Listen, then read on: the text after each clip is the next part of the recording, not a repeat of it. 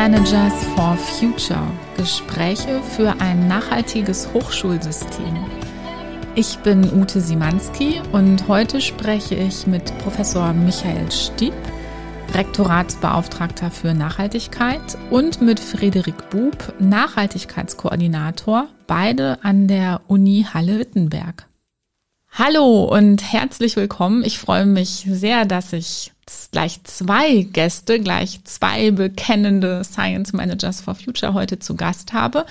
Hallo, Chrissy.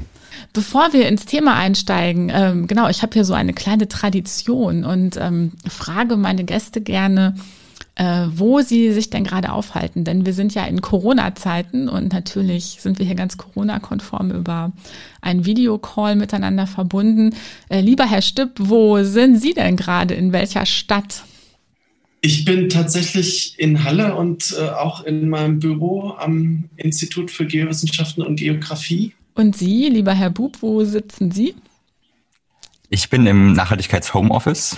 Also ich sitze zu Hause, auch hier in Halle an der Saale, habe äh, den Blick auf die fünf Türme von Halle, den Markt und kann sein, dass wir alle Viertelstunde mal den Glockenschlag im Podcast hören, ähm, wenn der rote Turm sozusagen hier ähm, die Uhrzeit schlägt.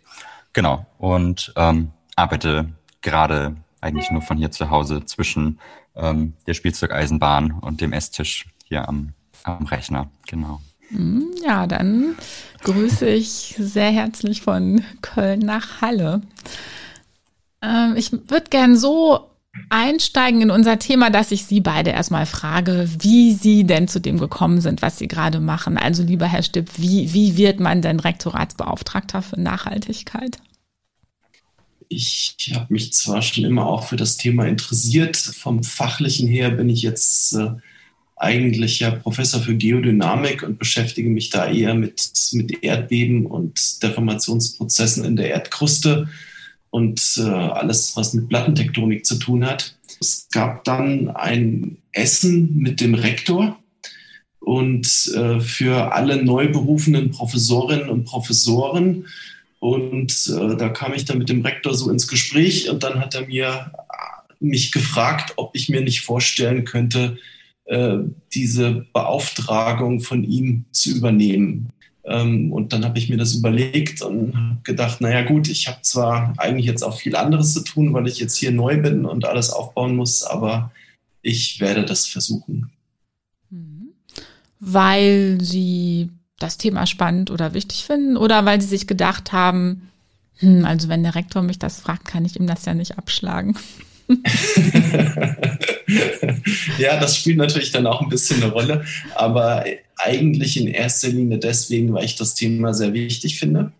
Und ähm, außerdem, weil ich denke, dass die Geowissenschaften, und äh, dafür stehe ich ja, und da bin ich jetzt auch äh, geschäftsführender Direktor des Institutes, da eine ganz wichtige Rolle spielen in Bezug auf Nachhaltigkeit. Und ähm, von daher denke ich, ist das auch fachlich sehr, sehr gut bei uns hier am Institut aufgehoben. Mhm.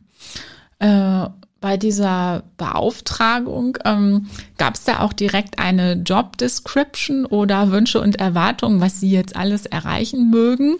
Oder ähm, sind sie da total frei und können sich ihre Ziele und ähm, ja, das, was sie erreichen, selbst wählen. Da das alles, wie gesagt, erstmal ähm, relativ frei begonnen hat, äh, war da auch erstmal nicht sehr viel mit Vorgaben. Das heißt, im Prinzip ähm, können wir das jetzt alles neu aufbauen, entwickeln, natürlich in enger Absprache mit dem Rektor und auch ähm, mit äh, der Abteilung im Rektorat, äh, die da verantwortlich ist. Und von daher ja, hat man ein, eigentlich viel Flexibilität und kann auch viel gestalten. Und das ist natürlich auch sehr, sehr positiv dabei dann. Ne? Mhm. Und da ich selbst da in dem Gebiet keine eigenen Vor, ja, Vorerfahrungen habe, ähm, muss ich mich da natürlich auch neu reinarbeiten und mir überlegen, wie man da am besten vorgeht. Und ich bin aber jetzt sehr, sehr froh, dass wir stellenmäßig doch da jetzt äh, viel Unterstützung bekommen haben durch die Stelle von Herrn Bub, ähm, weil ohne das, ähm, ohne die Professionalisierung mit einer Stelle, die da wirklich eingerichtet ist, ist das nebenbei nicht durchführbar. Eine unfassbar elegante Überleitung zu meinem zweiten Gast, zu Herrn Bub. Hm, wie sind Sie denn zu diesem Thema gekommen? Wie, wie wird man Nachhaltigkeitskoordinator an einer Uni? Ähm, ja, ich habe ähm, auch eine Naturwissenschaft studiert, wie Herr Professor Stieb. Ich äh, habe Physik in Halle studiert. Ähm, Im Bachelor und Master habe mich da vor allem mit, mit Mikrostrukturen für Photovoltaik ähm, beschäftigt. Also hatte da sozusagen auch schon thematisch so ein bisschen einen Anknüpfungspunkt an Fragen der nachhaltigen Energieversorgung so. Aber ähm, mit nachhaltigen Hochschulen habe ich mich dann vermehrt beschäftigt, als wir gemerkt haben, dass in unserem Studium, an Kommilitone und ich, ähm, im Bachelorstudium, dass uns eben wir eine hohe fachliche Exzellenz irgendwie erfahren haben. So, also es waren waren exzellente Vorlesungen und wir wurden ähm, gut auf Forschung und weiß ich nicht was alles vorbereitet. Aber uns hat ähm, sozusagen dazwischen häufig der Bezug zu eben gesamtgesellschaftlichen Herausforderungen gefehlt. Und ich erinnere mich auch an, an eine Experimentalphysik-Vorlesung, wo die sozusagen auch explizit verneint wurde, wo eben gesagt wurde, na, wir können uns jetzt nicht mit ähm, mit ähm, gesellschaftlichen Fragen von Kernenergie oder sowas beschäftigen. Wir lernen jetzt sozusagen, ähm, wie das funktioniert, technisch oder ähm, physikalisch so. Genau, und das, da wollten wir selbst tätig werden und wollten diese, diese Lehrstelle so ein bisschen aufweichen äh, und haben ähm, ein Lehr- und Lernprojekt ähm, gegründet aus studentischer ähm, Initiative heraus und haben eine allgemeine Schlüsselqualifikation. Also das sind sozusagen ähm, Module, die eben interdisziplinär gestaltet sind, also die eben für ähm, viele Fachbereiche offen sind, ähm, zum Thema Nachhaltigkeit ähm, ins Leben gerufen. Haben dort Vorlesungen organisiert, ähm, Exkursionen, wo sozusagen Nachhaltigkeit gelebt wird ins Ökodorf Siebenlinden hier in Sachsen-Anhalt, die es geschafft haben, den ökologischen Fußabdruck ähm, der Bewohner sozusagen zu halbieren im Vergleich zum Bundesschnitt. Ähm, und die Studierenden, die dieses Modul besuchen, eben auch eigene praktische Tätigkeiten machen, also kleine ähm, Projekte ähm, zum Thema Nachhaltigkeit, zum Beispiel Podcasts zur Nachhaltigkeit sind entstanden ähm, oder Hochbeete wurden gebaut und Anleitungen dafür genau. Und so bin ich so ein bisschen in das Thema Lehre hineingerutscht und habe mich eben damit beschäftigt, wie eben Bildung für nachhaltige Entwicklung ähm, gestaltet werden kann. Und über dieses Projekt ähm, sind wir mit dem Netzwerk oder bin ich mit dem Netzwerk N vor allem in Verbindung gekommen. Das ist ein, ein junges Netzwerk von Leuten, die ähm, sich eben für eine Transformation der Hochschullandschaft hin zur Nachhaltigkeit ähm, einsetzen. Und da war ich ähm, zwei Jahre als Coach für dieses Netzwerk ähm, unterwegs und habe andere Hochschulinitiativen darin gecoacht, ähm, wie sie sozusagen ihre Hochschulen neu gestalten können, wie sie einerseits ihre Gruppe selbst, also die Initiative sozusagen, ihre Gruppenprozesse gestalten können, aber eben auch strategisch sich mit Nachhaltigkeit an der Hochschule beschäftigen. Und da hat sich sozusagen das erste Mal dann ein Blick so ein bisschen geweitet auf die verschiedenen Bereiche zur Nachhaltigkeit an der Hochschule. Und da habe ich natürlich auch von den ersten Nachhaltigkeitsbüros, die es 2014 vielleicht äh, gab, ähm, gehört und habe da sozusagen auch schon daraufhin gefiebert, dass es sowas vielleicht auch gibt und ähm, habe mich einfach sehr gefreut, dass dann sozusagen ähm, das Rektorat ähm, diese Stelle jetzt eingerichtet hat und ich es dann ähm, tatsächlich eben jetzt auch diese Stelle ausfüllen darf. Genau. Mhm. Ja, vielen Dank für, für, diese, für diese ausführliche Schilderung. Ähm, Ihr Rektor ist ja tatsächlich auch mit dem Stichwort Nachhaltigkeit ins Amt gekommen. Das äh, finde ich auch bemerkenswert, dass er also wirklich, ja, macht man Wahlkampf als, als Rektor-Kandidat genau. so ein ja. bisschen. Ja, ja, Herr Stipp. Hm. So war das tatsächlich. Also Herr Tietje hat äh, Wahlkampf gemacht und eines seiner wichtigen Themen war eben die Nachhaltigkeit, weil das tatsächlich hier auch an der Uni bisher nicht besetzt war. Und ähm, ja, er ist dann gewählt worden und ist dann auch äh, relativ schnell aktiv geworden, ähm, hat mich dann befragt. Ähm, wir sind praktisch zeitgleich gekommen. Er fing an als Rektor und ich fing an als neuer Professor. Ja, und äh, das dauert natürlich eine Weile, bis das dann richtig Fahrt aufnimmt, weil so ein äh, Gebilde wie die Universität doch recht komplex ist und äh, da müssen natürlich dann viele mit ins Boot geholt werden, ähm, ob das jetzt in der Verwaltung äh, Personen sind oder die verschiedenen Forschungsgruppen oder die Studierenden oder wer auch immer. Also es, es gibt da einfach natürlich viel zu machen und es gibt natürlich auch viele Bereiche, die da ausgefüllt werden können. Und das kann man natürlich auch nicht von jetzt auf gleich alles auf einmal machen. Also zum Beispiel Nachhaltigkeit in der Lehre berücksichtigen, Nachhaltigkeit ähm, in der Energieversorgung berücksichtigen, in der Verwaltung.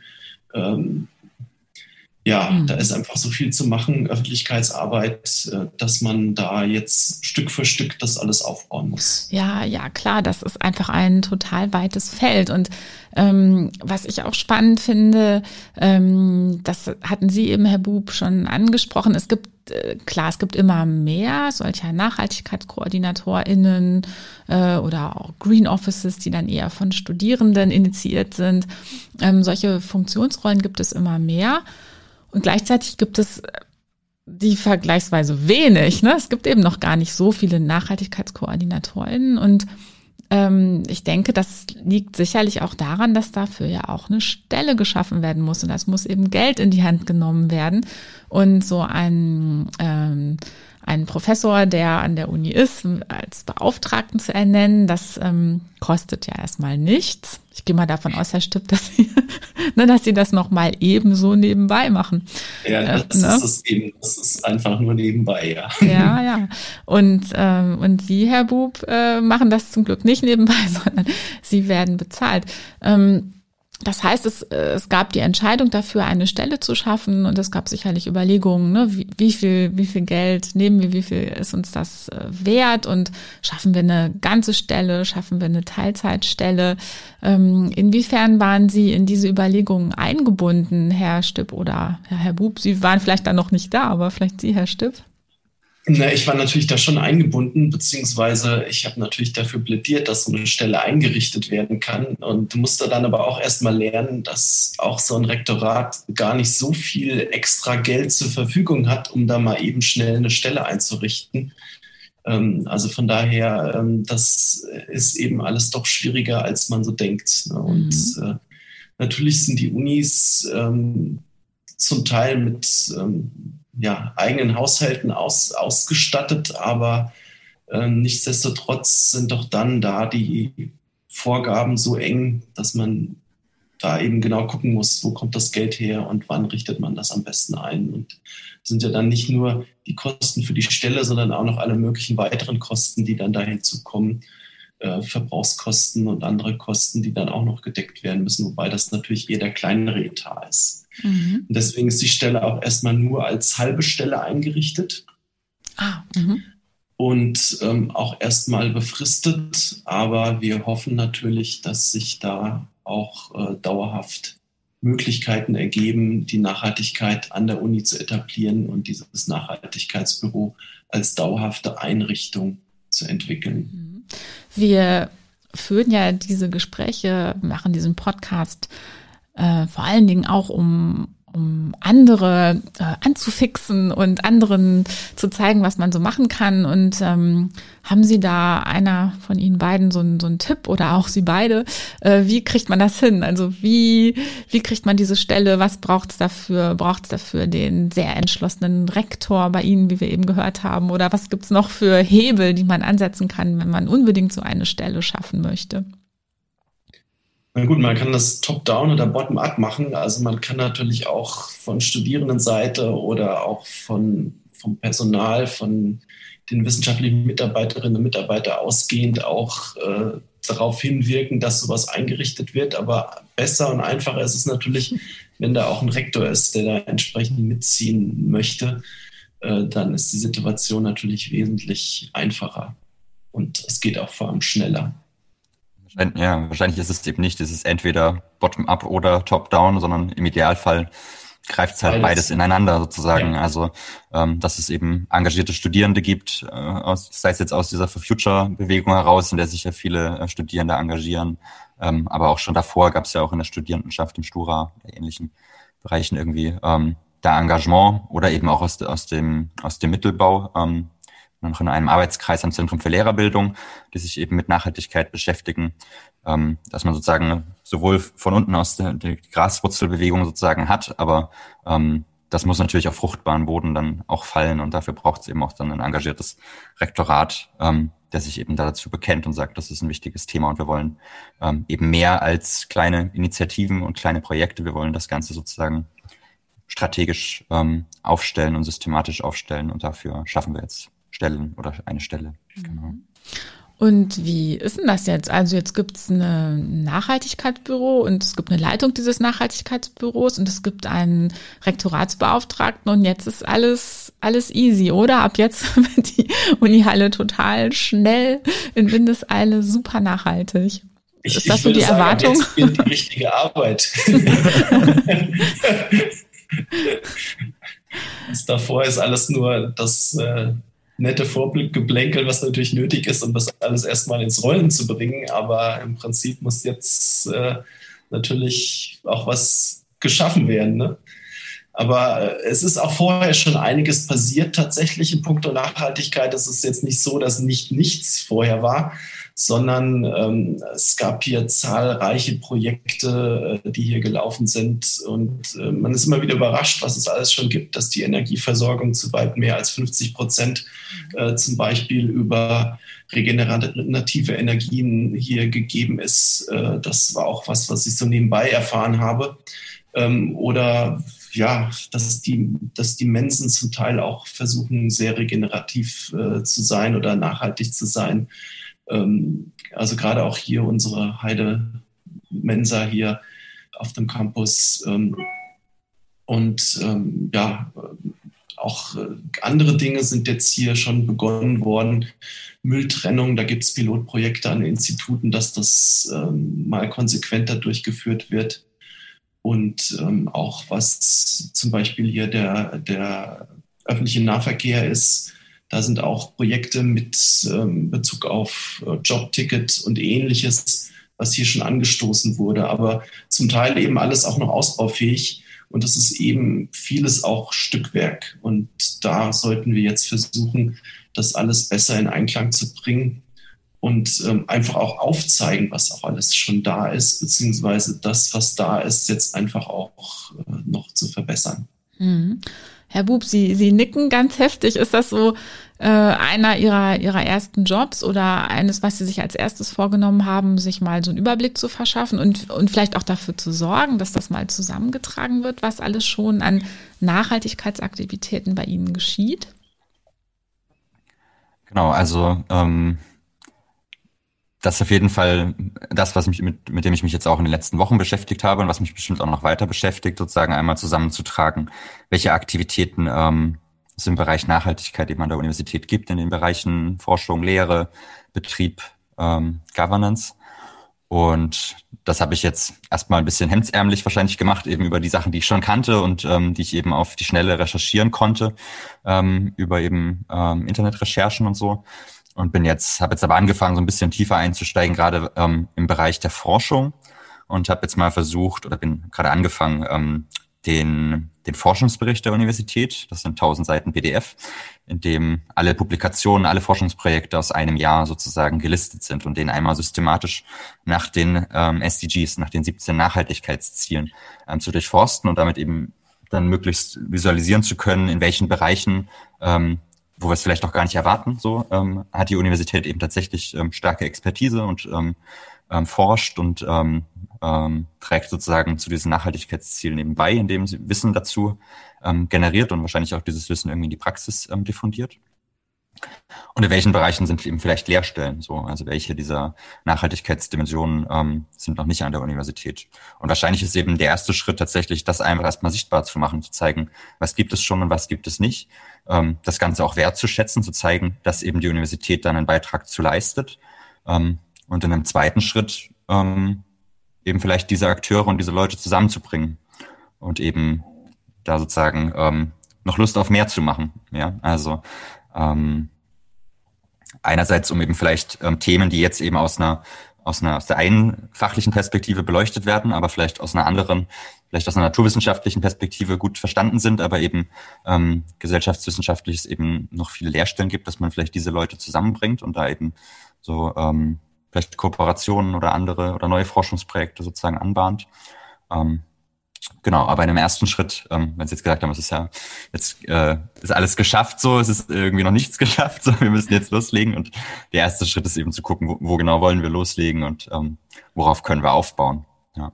Mhm. Äh, ich glaube circa einen Monat Nachhaltigkeitsbüro, oder? Mhm. Mhm. Am 15.11. ging es los. Ja. Am 15.11. ja, und wenn Sie jetzt so in die Hochschule, in der Hochschule agieren oder vielleicht Kontakt aufnehmen, was haben Sie dann so für Reaktionen? Äh, was? Äh, wo, wo kommen Sie her? Nachhaltigkeitsbüro, ist das neu? Haben Sie solche Reaktionen oder hat sich das schon rumgesprochen? Ähm, rumgesprochen hat sich das, glaube ich, noch nicht. und ähm, genau, also ich bin erst auch dabei, sozusagen hier Kontakte äh, aufzubauen. Also klar zu, zu vielen, ähm, vielen äh, Professorinnen, Mitarbeiterinnen, ähm, die ich einfach schon aus der Zeit davor ähm, kenne, die wissen das jetzt auch und mit denen ähm, arbeite ich halt dann jetzt auch in, in dieser Rolle als Nachhaltigkeitskoordinator irgendwie zusammen. Also da aus dem, aus dem ähm, Spektrum der Scientists for Future jetzt eben eine aktive Gruppe hier in Halle. Da ähm, kenne ich natürlich jetzt schon einige Leute. Aber ähm, genau, viele Bereiche der Universität sind für mich schon auch noch ähm, Blackboxen, so wo ich ähm, noch, äh, noch keinen Einblick in die ähm, sowohl die die Strukturen äh, darin habe, wie, wie nach welchen Regeln sozusagen dort ähm, Hochschule ähm, funktioniert, aber auch welche Personen sozusagen da dahinter stecken so. Und ähm, da gibt's genau erste Anknüpfungspunkte an Personen, die dem Thema eben schon sehr offen sind und ähm, die da gemeinsam mitwirken wollen, die aber eben schon auch ähm, natürlich das, ähm, das mit auf dem Schirm haben, die Frage, ähm, wie kommuniziert man sozusagen ähm, dieses Thema und wie ähm, macht man Lust darauf, dass es eben nicht wie eine zusätzliche Aufgabe wirkt, die man jetzt eben auch noch machen muss. So, jetzt machen wir auch noch Nachhaltigkeit, sondern dass es eben ähm, zu einem, ja, einem gelebten Leitbild irgendwie wird, was eben, an dem sich alle gerne orientieren möchten und ihren Beitrag zu, zu leisten. Ja. Mhm. Was haben Sie denn so für Reaktionen, Herr Stipp, wenn Sie sagen, dass Sie Rektoratsbeauftragter für Nachhaltigkeit sind? Eigentlich eher positive.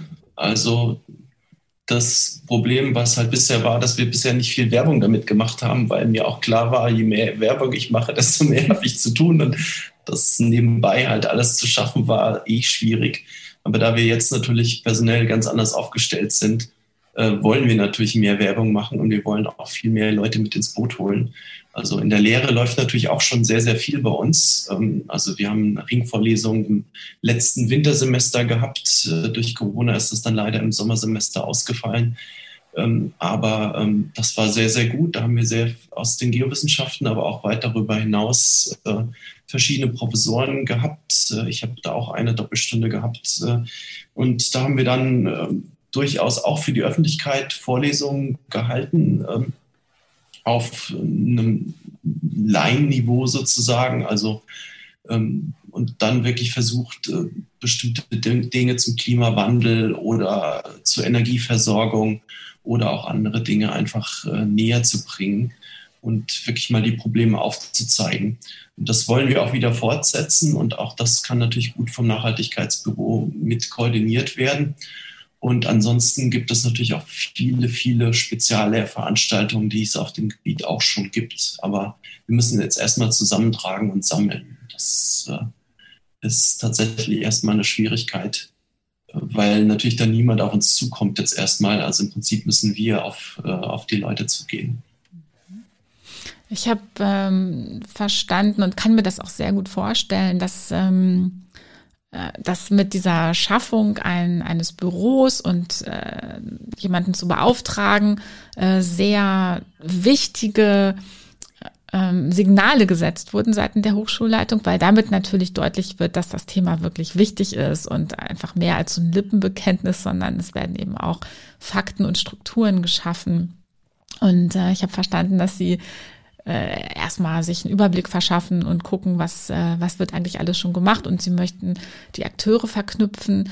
Und äh, wenn Sie vielleicht so ein bisschen ähm, in, in eine Zukunft blicken, vielleicht so in einem Jahr oder in zwei Jahren, wenn Sie beide sich das aussuchen könnten, was hätten Sie dann erreicht in Sachen Nachhaltigkeit für Ihre Uni? Fangen Sie ruhig an, Herr Buch. in zwei Jahren zum nächsten Podcast, ah, was wir dann an der Folge Das besprechen. machen wir. Ich nehme sie direkt, das schreibe ich direkt in meinen Kalender. Ja. ähm, ja, also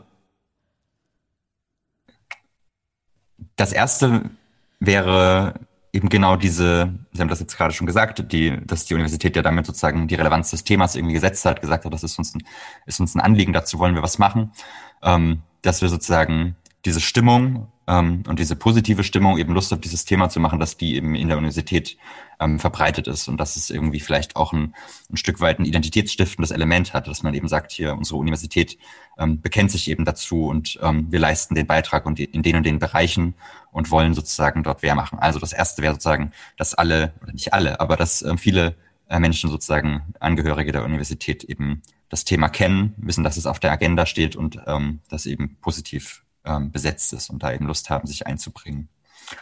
Genau, das zweite, eher strukturellere wäre wahrscheinlich, ähm, dass man eben Formen der Zusammenarbeit etabliert oder Formen der, ähm, der Beteiligung. Ja, das ist sozusagen, was wir ja anfangs diskutiert hatten, eben, was ist jetzt das Gute, das Bottom-up oder das Top-down, ähm, dass man eben diese beiden Dinge zusammenbringt, irgendwie, ähm, weiß nicht, an anderen Hochschulen heißt das runder Tisch oder andere ähm, Formen sozusagen schafft, in denen man eben die Statusgruppen, die Akteure der Universität zusammenbringt und eben klar ist, dass Nachhaltigkeit nicht nur das ähm, von der Universität jetzt eben von diesem Büro äh, das Delegierte ist oder wir machen jetzt hier die Projekte, sondern wir sind eben vielleicht die, die diese Projekte und diese Sachen anstoßen oder begleiten und unterstützen und so.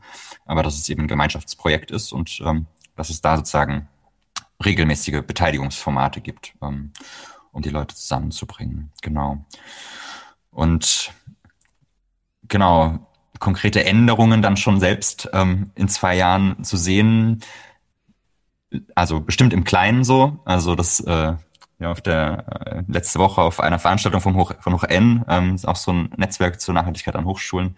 Auf der letzten Folie ähm, des Präsentators stand ähm, The next big thing will be many small things.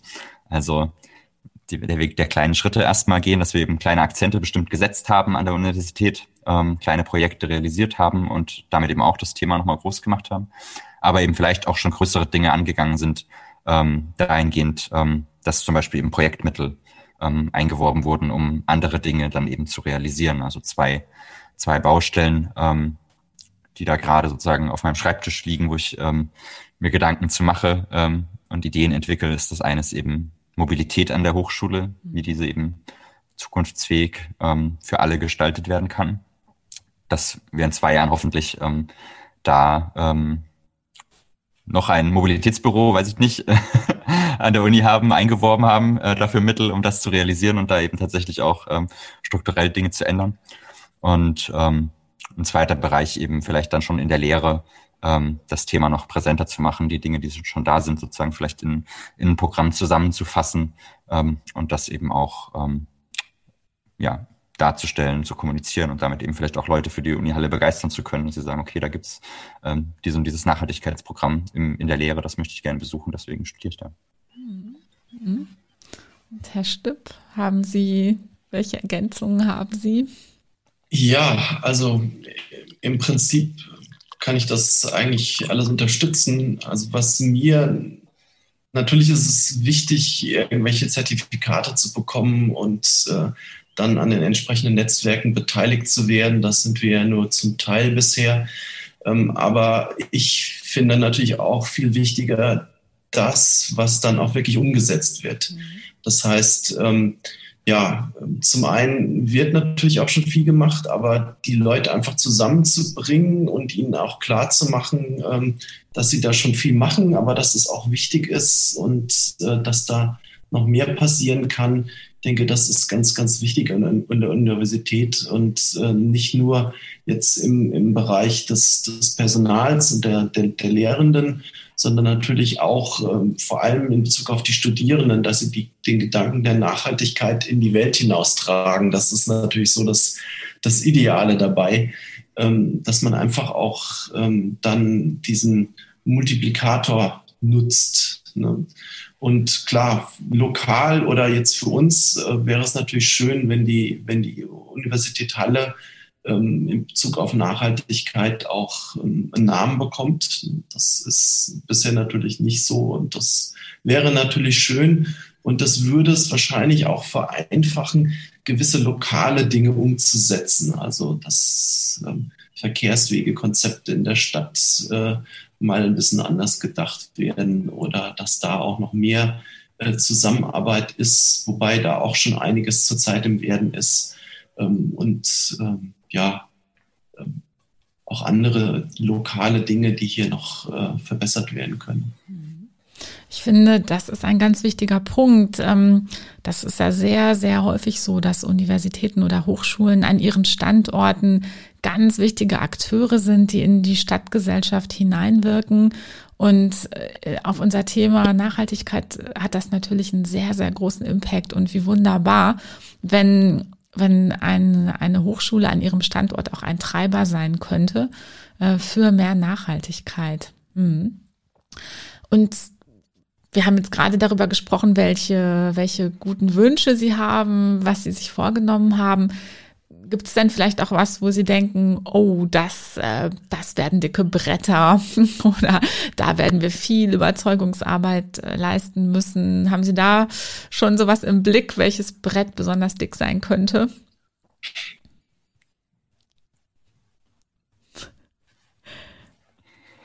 Hm. Schwierig. vor. ich habe noch nicht versucht, die Bretter zu bohren, von daher weiß ich noch nicht, wie dick sie sind. Keine Flugreisen also mehr oder so. Flugreisen nur noch ab, keine Ahnung, x Kilometern, sowas mal anzusprechen. Das wird ja an anderen Standorten gemacht. Ja, also Flugreisen kann schon sein, dass das ein unbequemes Thema ist. So, ich hatte äh, gestern oder vorgestern gab es die ähm, eine Mitteilung der DFG, ähm, dass sozusagen in DFG geförderten Projekten nun auch Kompensationsleistungen ähm, gezahlt werden können. Also das heißt eben, ähm, dass man natürlich sozusagen Flugreisen darauf prüfen sollte, wie sinnvoll und wie notwendig sind die, aber es wird eben in der Wissenschaft also immer und weiter wahrscheinlich internationalen Austausch geben und das eben auch vollkommen zu Recht. Ähm, und da werden eben wahrscheinlich auch Flüge mit dabei sein. Ähm, und dann geht es eben um Reduce, Reuse, Recycle. Also als erstes sozusagen das, Unverme das Vermeidbare zu reduzieren und dann das Unvermeidbare sozusagen irgendwie ähm, zum Beispiel über Kompensation ähm, zu ja, auszugleichen. Mhm. Mhm. Ich denke, dass da einfach mehr bewusstes Handeln einfach nötig ist, dass man sich wirklich überlegt, muss ich jetzt äh, dahin fliegen oder geht es nicht auch anders? Kann man das nicht auch als äh, Videogespräch äh, oder Meeting durchführen. Das sind so die Dinge, die jetzt natürlich auch durch Corona vielleicht auch ein bisschen mehr äh, in den Blickwinkel gekommen sind, äh, dass man doch vieles tatsächlich auch ohne Flüge und ohne weitere Reisen vielleicht bewerkstelligen kann. Also von daher, das ist das Positive, was ich jetzt vielleicht aus, äh, aus äh, Corona mitnehme. Ähm, aber ich denke, dass wir das natürlich auch für die Nachhaltigkeit auf Dauer nutzen und berücksichtigen sollten. Mhm. Da war bisher eher wenig Bereitschaft dazu da, aber jetzt sind sogar die großen Konferenzen. Bei uns ist ähm, die allergrößte Konferenz die AGU, das ist von der American Geophysical Union eine Konferenz, da kommen bis zu 30.000 Leute nach San Francisco. Ähm, das ist zwar schön, aber dieses Mal läuft es eben äh, komplett online. Ähm, und äh, das funktioniert auch, ne? wobei mit Einschränkungen. Also es ist auch nicht alles ohne Flüge in der Wissenschaft möglich und äh, der internationale Austausch ist einfach auch wichtig, um auch die Nachhaltigkeit in die Welt zu tragen. Und das geht manchmal eben dann doch auch nicht nur online. Flug, Flugreisen ist auch ein schönes, oder Flugreisen in der Wissenschaft, das finde ich dann auch ein schönes Beispiel dafür, dass es eben bei Nachhaltigkeit einerseits diese ökologische Dimension gibt. Also ich frage, was ähm, was für einen Umwelteinfluss auf die Umwelt hat sozusagen diese Aktivität. Aber Nachhaltigkeit hat ja noch mehr Dimensionen, wo es eben auch um Fragen der, der Ungleichheit und ähm, dem ungleich verteilten Zugang zu Ressourcen geht. Und da könnte er eben gerade so eine, die Digitalisierung und eben diese Konferenz eben in Form von einer, von einer Videokonferenz eben auch Leuten ähm, den Zugang dazu ermöglichen, die eben vorher vielleicht das nicht geschafft hatten, eben aufgrund von mangelnden Ressourcen, so eben aufgrund von finanziellen Ressourcen. Und damit eben ähm, es nicht nur einen ökologischen Vorteil gibt, sondern eben auch einen, einen demokratischen oder einen gesellschaftlichen Vorteil eben bringen kann. Ähm, andere Formate, zumindest eben ergänzend. Ähm, ähm, das hybride Semester oder die hybride Tagung. Ähm, ja, deswegen, Nachhaltigkeit ist im Prinzip ja auch nicht nur Umweltschutz, mhm. so im klassischen Sinne oder ähm, CO2 und Energiereduktion und äh, es ist eben weit mehr. Ne? Es gibt ja die ganzen gesellschaftlichen Ziele, äh, die man da nicht außer Acht lassen sollte, beziehungsweise die wir halt auch berücksichtigen sollten. Und klar, das ähm, eine bedingt manchmal auch das andere, aber da muss auch noch viel mehr Bewusstsein geschaffen werden. Mhm. Ja, und vielleicht braucht es auch, das ist so, so meine Erfahrung, vielleicht braucht es auch wirklich einen, einen echten Aushandlungsprozess an jeder Hochschule, ne? weil ähm, jede Hochschule wirklich so individuell ist und individuelle Profile hat, individuelle Standorte, individuelle Bedarfe, individuelle Zuschnitte. Ähm, und daraus folgt vielleicht auch ein ganz individueller Nachhaltigkeitsbegriff oder ein ganz individueller Zugang zu dem, was zum Beispiel aus den SDG wirklich gelebt werden kann. Äh, ne, das ist ja auch ein sehr komplexes ähm, ähm, Gebäude, diese, diese, diese SDG und es gibt sehr viele Unterziele und äh, was genau jetzt ein Schwerpunkt an der einzelnen Hochschulorganisation sein soll. Ich denke, ähm, ja, das ist einfach ein Aushandlungs- und ein Beteiligungsprozess, der an jeder Institution zu führen ist.